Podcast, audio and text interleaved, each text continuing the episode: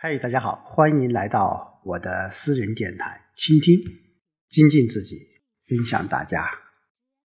那么在这里向所有的倾听的朋友们报告一下，呃，从呃本期开始，我将和所有的呃倾听的听众朋友们，我们一起来分享庄子的智慧。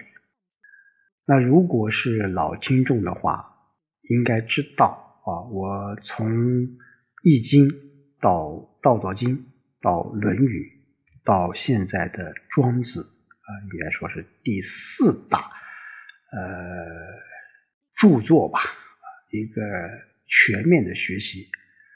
我始终在说，嗯，其实我对于前面的《易经》《道德经》啊，《论语》，包括接下来啊所说的《庄子》。其实我也不是很清楚，乃至于我想通过一节一节、一章一章的学习，我们共同的去呃聆听啊、分享啊古人的一些智慧。那说到庄子啊，我们前面说过了老子，呃，现在我们经常讲老庄啊，那就老庄的思想。那就是庄子的思想和老子的思想是并称为老庄思想的。那因此，我们说老子和庄子，呃，其实都是呃道家重要的一个代表人物啊。他和当时的我们说老子是在春秋时候，而庄子是在战国时期，和儒家、墨家。在当时可以说形成了一个鼎足的知识，也是影响了我们中国两千年的啊多年的一个文化典籍吧。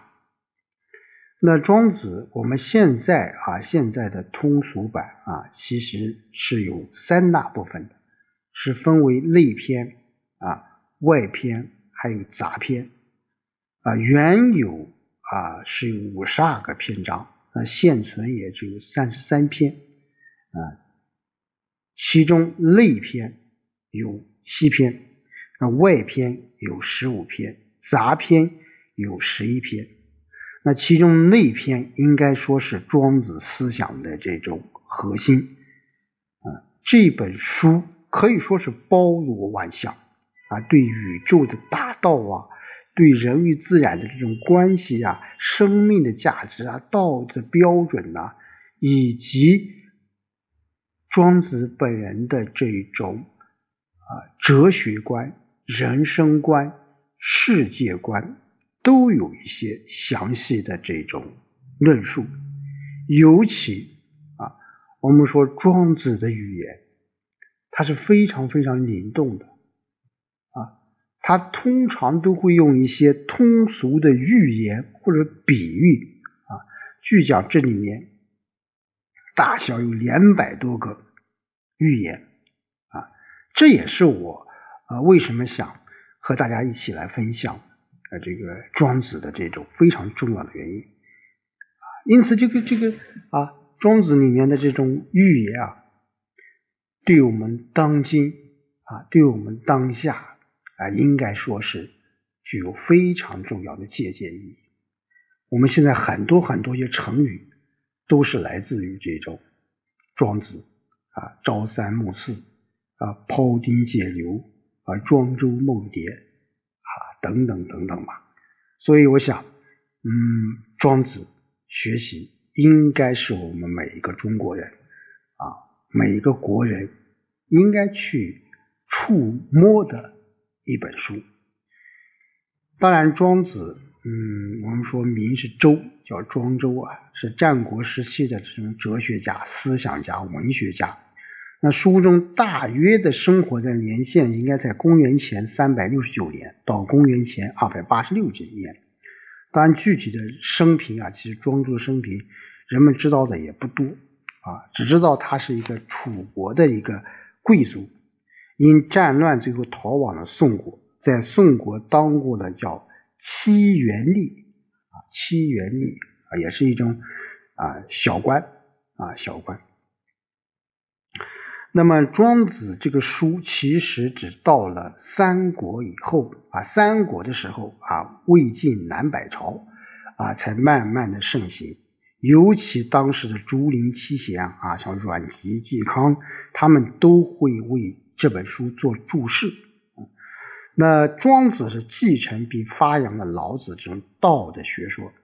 那是在哲学方面，我们比如说在他提出的齐物论啊，就事物之间。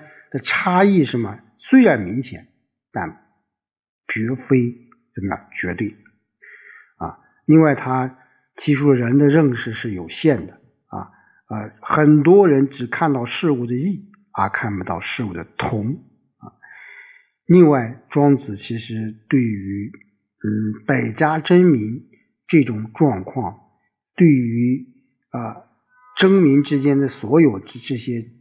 各家各派的这种观点啊，他都十分反感的。同时，他对儒家学说啊也有啊也有啊一些怎么说呢？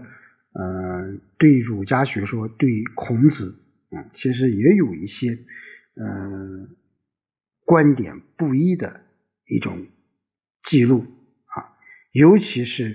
呃，我个人觉得庄子的这种精神生活自由尤为重视，嗯，尤其接下来我们会说到逍遥游啊，逍遥游。我们说庄子他的这种思想，我们过去、我们现在讲自由，那其实在庄子这篇文章当中就很好的阐释了什么是自由。啊，什么是自由？另外，庄子对于生死也有自己的独特的看法啊，看法。所以，庄子很早就意识到了，人一天放不下对死的这种恐惧，就一天无法实现真正的逍遥啊，逍遥。虽然庄子的生死观有一定的这种乐死恶生的这种色彩。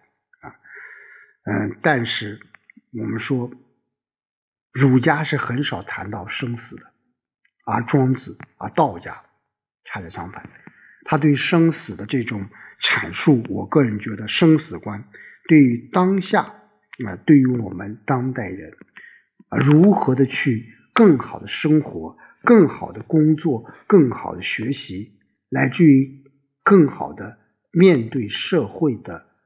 啊，一切的